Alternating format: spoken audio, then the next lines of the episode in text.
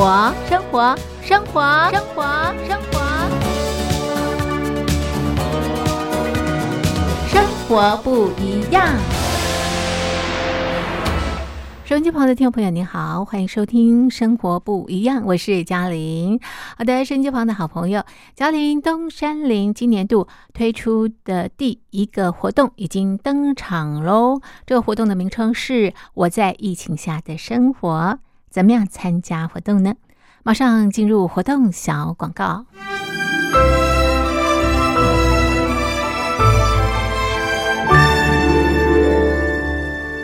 我在疫情下的生活。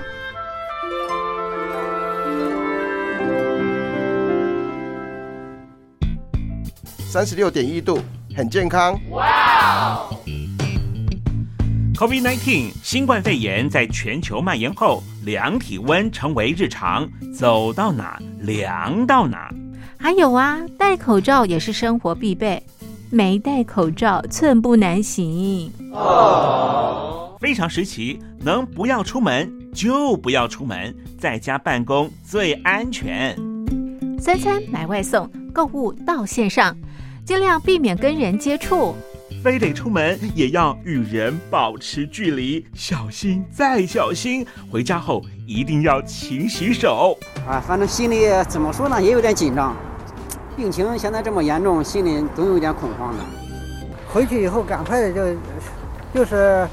洗仔细的点儿，哎，洗彻底的点儿。而现在没有健康码核酸检测，在大陆哪儿都去不了，出国旅游更是想都别想。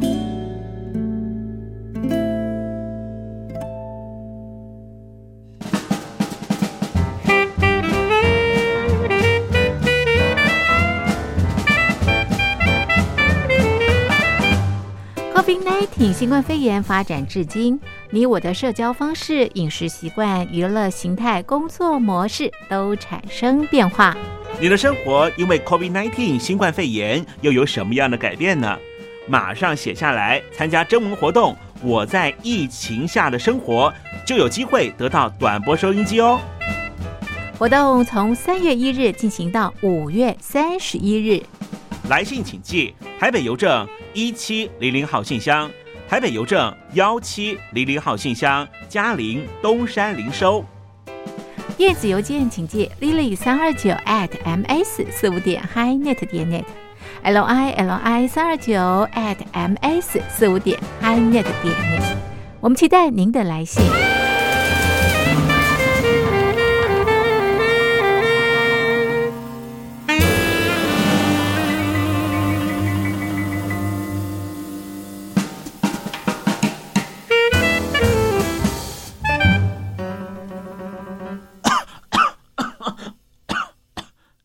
哎，别害怕，我我没有染病啊，我只是喉咙痒痒的。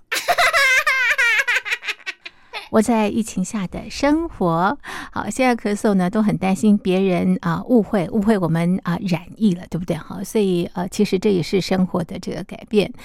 好的，这是啊嘉陵东山林今年推出的第一个活动。我在疫情下的生活，我想 COVID-19 新冠疫情对我们的生活影响方方面面相当相当的大哦。收音机旁的听众朋友，感触一定非常非常的深刻。只要写下疫情对你生活的改变，寄给我们，就可以参加抽奖，就有机会拿到我们的短波收音机。活动进行到五月底，请大家告诉大家，赶快来参加活动。嘉陵东山林在台北等候听众朋友的来信喽。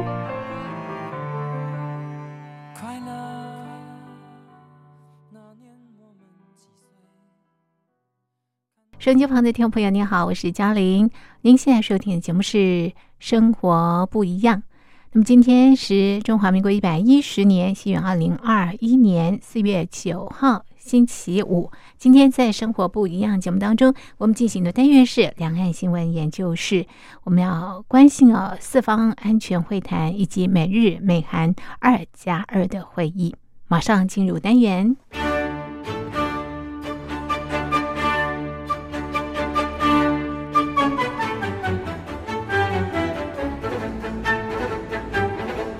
两岸新闻研究室。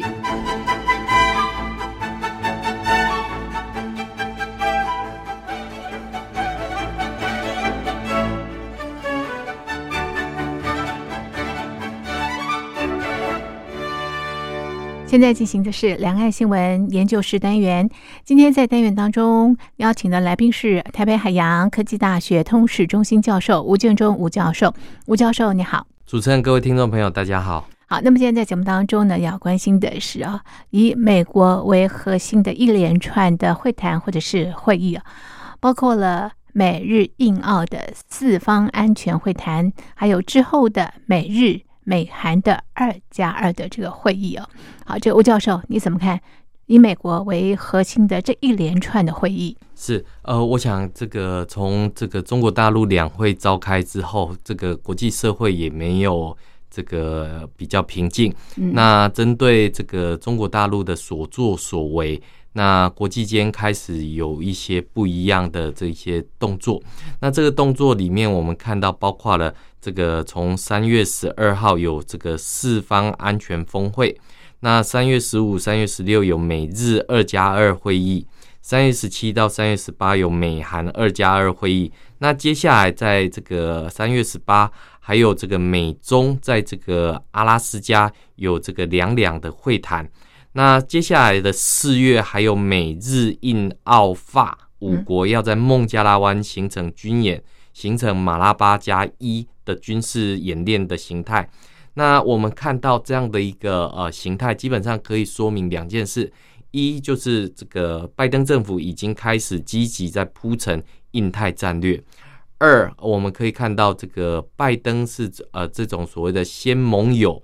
后中国的这种策略也越来越明显，所以我们可以看到这个差别，就是我们看到过去里面呃拜登曾经担任过这个奥巴马的这个副手，那当年奥巴马政府时期其实是以先中国后亚洲的这个形式，然后来做呃这样的一个施政布局，所以我们会看到，就说呃拜登政府。基本上是跟过去的这种所谓的奥巴马政府时期是不太一样，这是第一个。第二个部分，我们会看到延续着川普的这种反中的这种政策，基本上我们已看到这个拜登政政府时期的这种防中的策略已经初步的形成。那所以很多人会担心，这个拜登是不是会这个一反过去川普这么强硬对待中共？的这样的一个态势，我们看到拜登不仅没有扭转这样的态势，反而以更精明的方式啊，透过跟盟友的磋商，哦，我们看到不管是这个四方安全峰会或美日峰会，呃，这个美韩的这个二加二会议等等，最后才轮到这个美中之间的这样的一个啊，这个外长跟这个国务卿的这样的一个对话，甚至于我们可以看到这个。拜登是先跟欧洲、亚洲的盟友打完电话之后，才跟这个呃习近平通上电话。所以呃，大概我们的判断可以初步的看到有两个部分。第一个当然就是拜登的这个印太战略的形成；二，国际之间防中的这样的一个策略其实已然成型。那当然接下来就是大家问的，就是说，哎，这个那国际这社会会怎么做？那美国又怎么带领这些盟邦来做到这样的一个部分？那当然，我们看到在这一次的这个呃这个四方安全峰会，呃，作为二零二一年的这样的一个呃政治的一个呃开开头，基本上我们可以看到，其实这四方的这个安全对话里面，其实呃包括了这个美日印澳，他们一开始在谈的。这个主题其实是没有谈到所谓的中国，嗯，但是我们看到大家最关注的就是亚洲，甚至印太里面的安全如何能够这个呃被执行的一个情况。那当然，这个美日印澳的这个呃这个几个国家领袖，他们讨论到最后都得到一个共同的共识，就是中国是破坏国际社会秩序。的这样的一个呃，就是说破坏者，那如何引导中国大陆回到这种国际建制的正轨里面来是重要的。那当然说引导跟最后的这个达成，嗯，当然还是有许多的面向里面呃要去呃来做这个讨论。所以我们会看到这个呃，包括了这个提到有很多的重点，第一个是稀土，然后第二个是这个生产疫苗。第三个是加强印太地区的法治跟国际规则来作为依循的这种国际秩序，包括在确保呃这个国际社会跟盟友之间有关于公共卫生、健康、经济复苏，强调东海跟南海的这种航行安全，以及共同要去关注。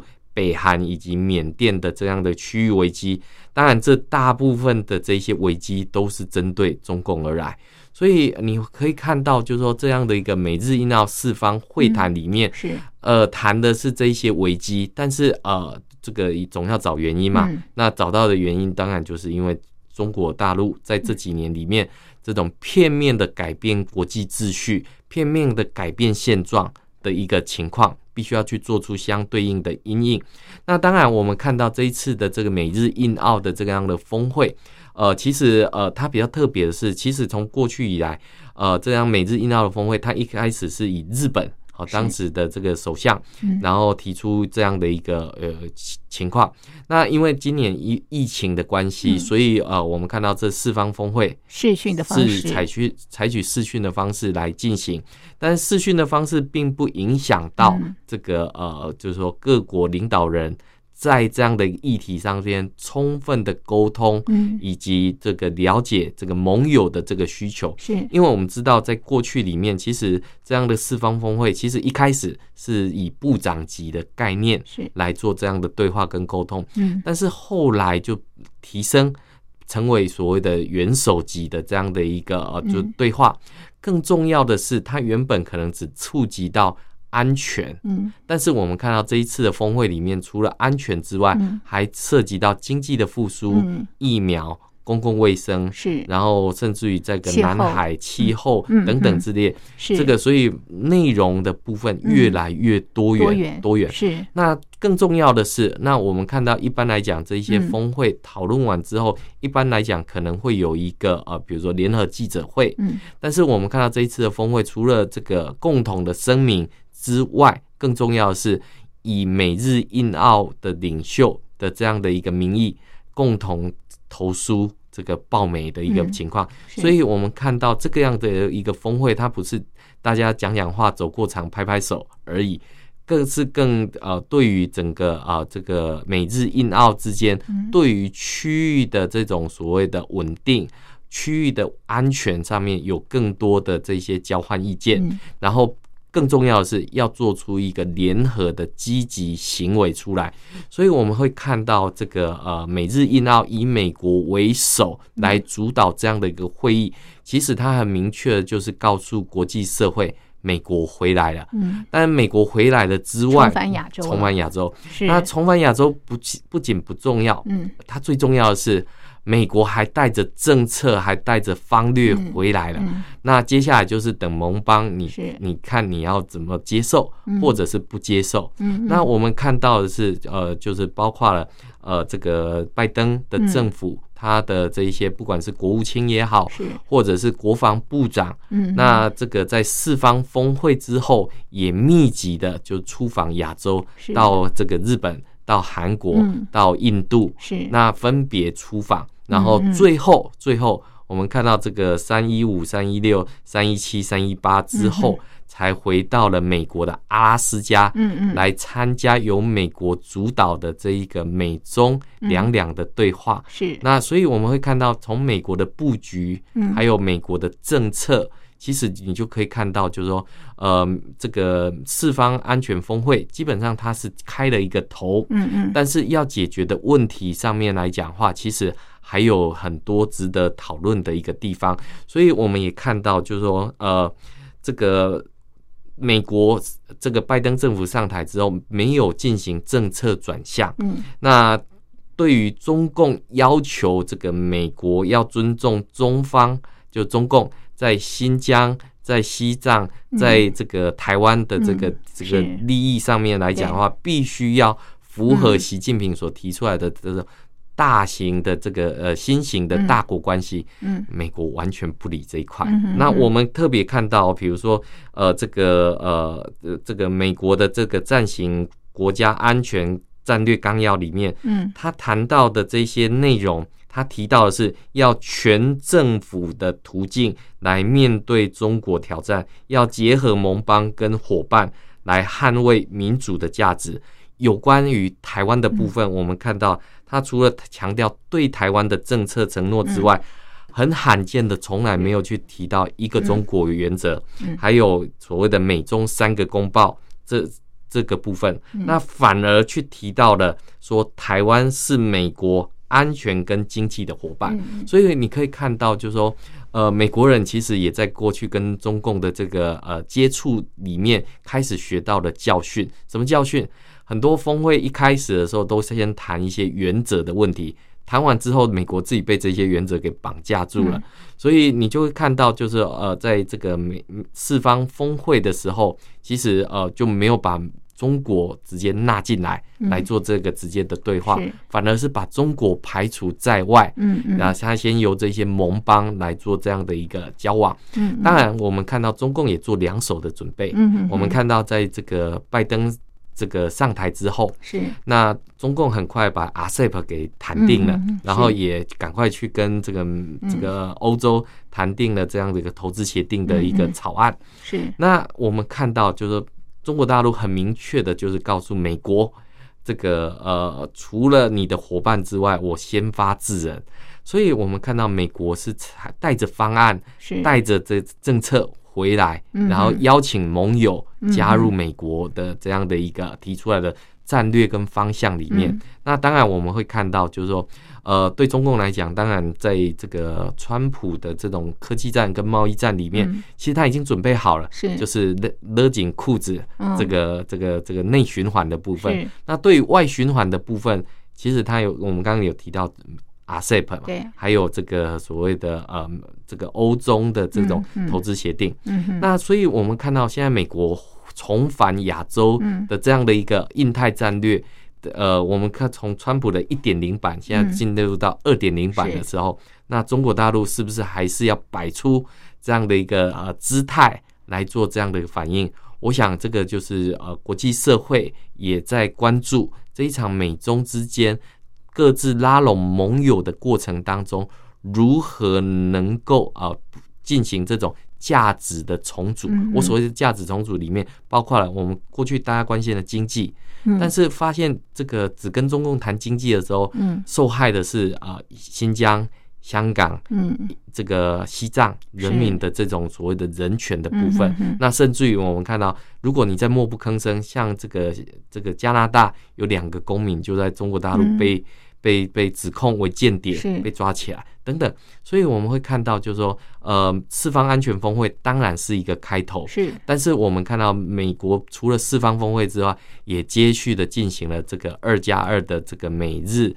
美美韩韩，还有后来的这个阿拉斯加的这个美中是的这个两两对话的一个部分。是好，我们待会再来看啊、这个美日美韩二加二的这个会谈的一个重点。先来欣赏一首好听的歌曲，歌曲之后再回到节目当中。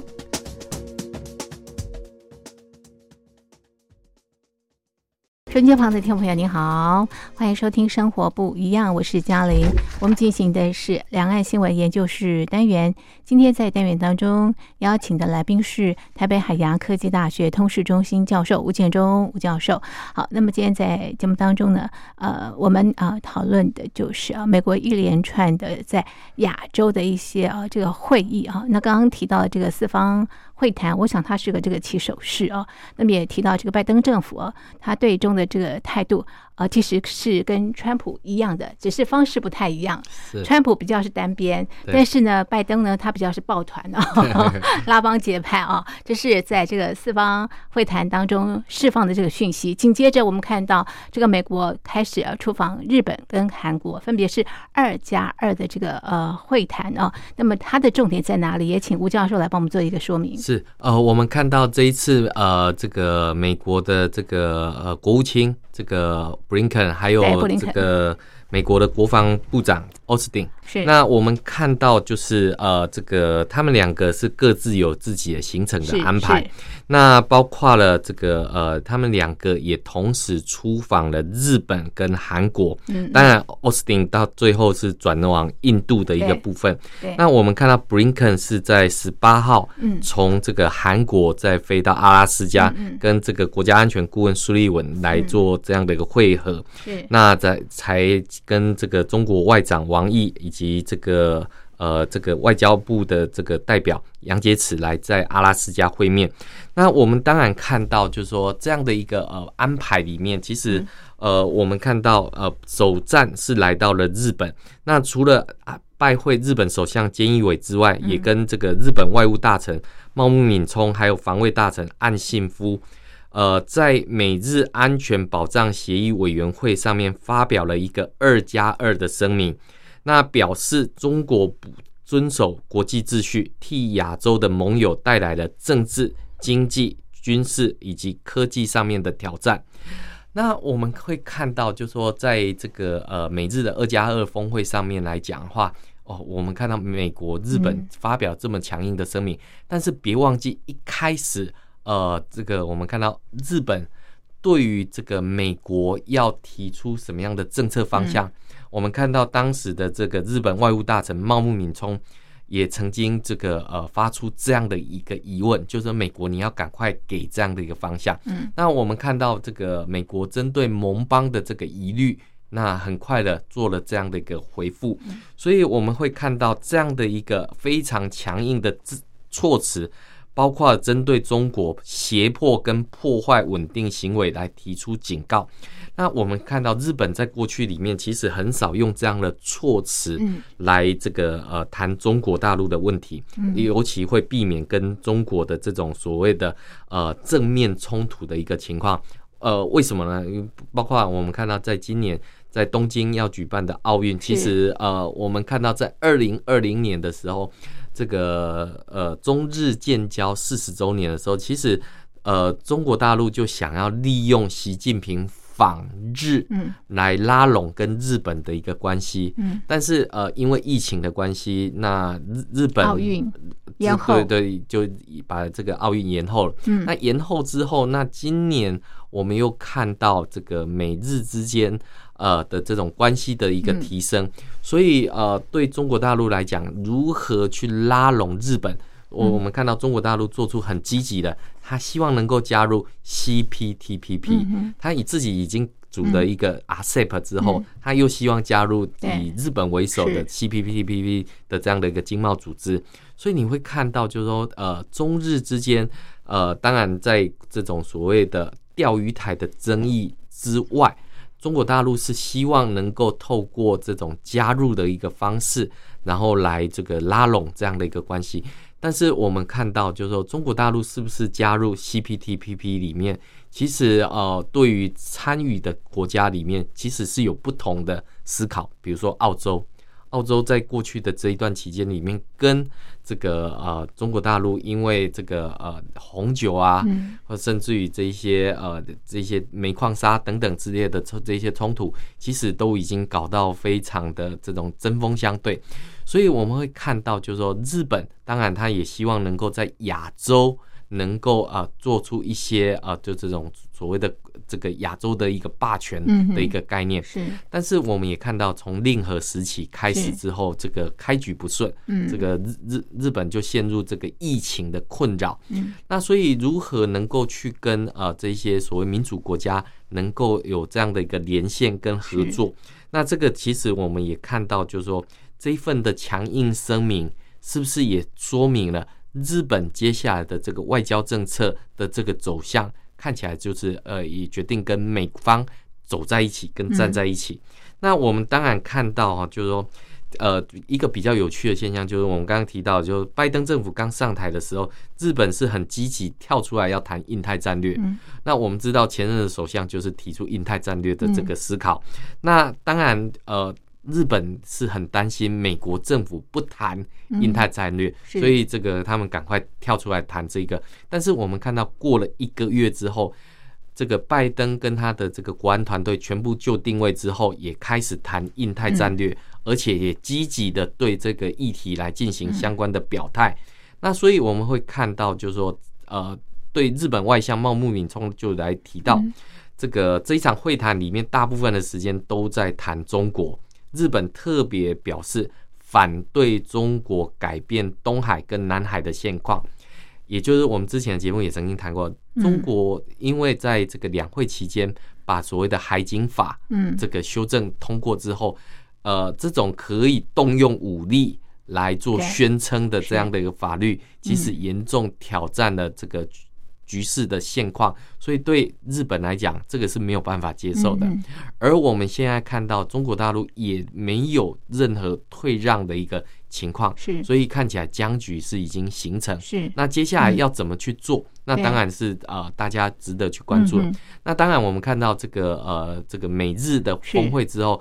这个布林肯风尘仆仆，又跟奥斯汀又到韩国去。是是。那对韩国来讲，当然呃，这个他们最手中的重中之重就是北韩的议题。是是。那我们看到美韩之间，就希望中国大陆能够发挥影响力来这个影响北韩，不要轻举妄动。嗯。可是我们却看到这个呃金正恩的妹妹金宇正马上就发表了一个声明，希望美韩之间不要干扰。这个呃，这个朝鲜半岛的和平跟稳定，那我们看到中国大陆马上又帮腔，嗯，那所以你看到这种对峙的格局，马上又形成了，嗯所以我们会看到，就是说，呃，这个布林肯风尘仆仆从这个美国飞到。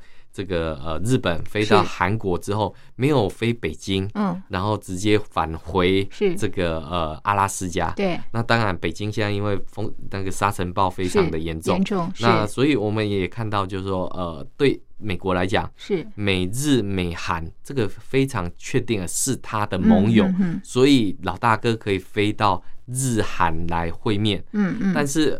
跟中方的这个对谈，就必须要回到美国的主场阿拉斯加，而且最重要，它不是在华盛顿谈，是。也不是在纽约谈，是。飞到这个呃比较这个呃比较冷的像阿拉斯加，这也说明美中之间关系真的很冷。嗯，那当然我们看到中方的解释是说，阿拉斯加对两边的距离嗯。差不多，所以这是基于一个对等的一个概念来做这样的一个谈话。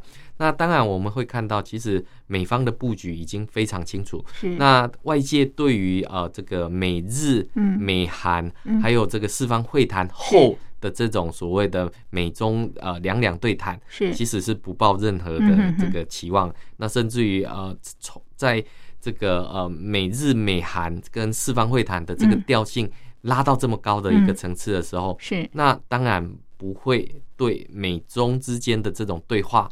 是。会比较呃产生一种呃各说各话的一个情况，那所以就没有交集，就没有交集，反而是大家急着要把话讲清楚，要表态的一个部分。那我想美国的表态已经非常的清楚，是。那可是问题是呃，对于这个呃，我们看到中国大陆呃，我们看到在两会期间，王毅就有表态，是，他又画出四条红线，这个日本哎，这个台湾。香港、新疆、西藏是这个红线，不准碰。那我们看到这个这个习近平爱将这个这个军委的副主席许其亮也出来讲话，这个我们要提升军备、军费，然后来对抗。那这个讲话一定是呃，这个我想这个应该是有授权过的一个谈话。所以对美国来讲，那当然会认真的去看待今年中国大陆在两会期间中共的军费跟军备。提升了百分之六，相当高这样的一个事实，也就是说，中共一年要投入五点一三兆的美金的这样的一个军备跟军费，更不要讲隐藏性预算。嗯那这样的一个态势，那所所以我们当然必须要去做一些解释的一个情况，就是说，哎，那中国大陆是认为美国不能谈了，美国是认为中国大陆不能谈了。嗯嗯，那所以中国大陆开始在准备。这个呃，这个叫做权力转移理论。权力转移理论就是说，两个强权如果他们的实力接近到百分之三十的时候，势必会有一战。是。那所以中方是不是在做这样的一个准备？那我们另外一个层次的一个思考就是，那美中的歧义难道没有办法解决了吗？是。那必须要透过这样的方式来解决嘛。嗯嗯，那所以我们会看到，就是说，对中共来讲，嗯今年是二零二一年要建党百年，百年是那面对国际之间摆出的这样的一个阵势，是他到底要怎么去面对跟解决？我想这个也考验中国大陆的这样的一个团队的一个思考。是，不过吴教授请教您啊，就是从呃四方会谈一直到呃美日美澳二加二的这个会谈啊，这一连串的这个美国的动作动作，对中国大陆带来的这个压力或者是冲击是什么？是哦，我想这个美国看起来是很认真的在执嗯。行跟盟友加强关系、共同抗中的这个嗯。承诺。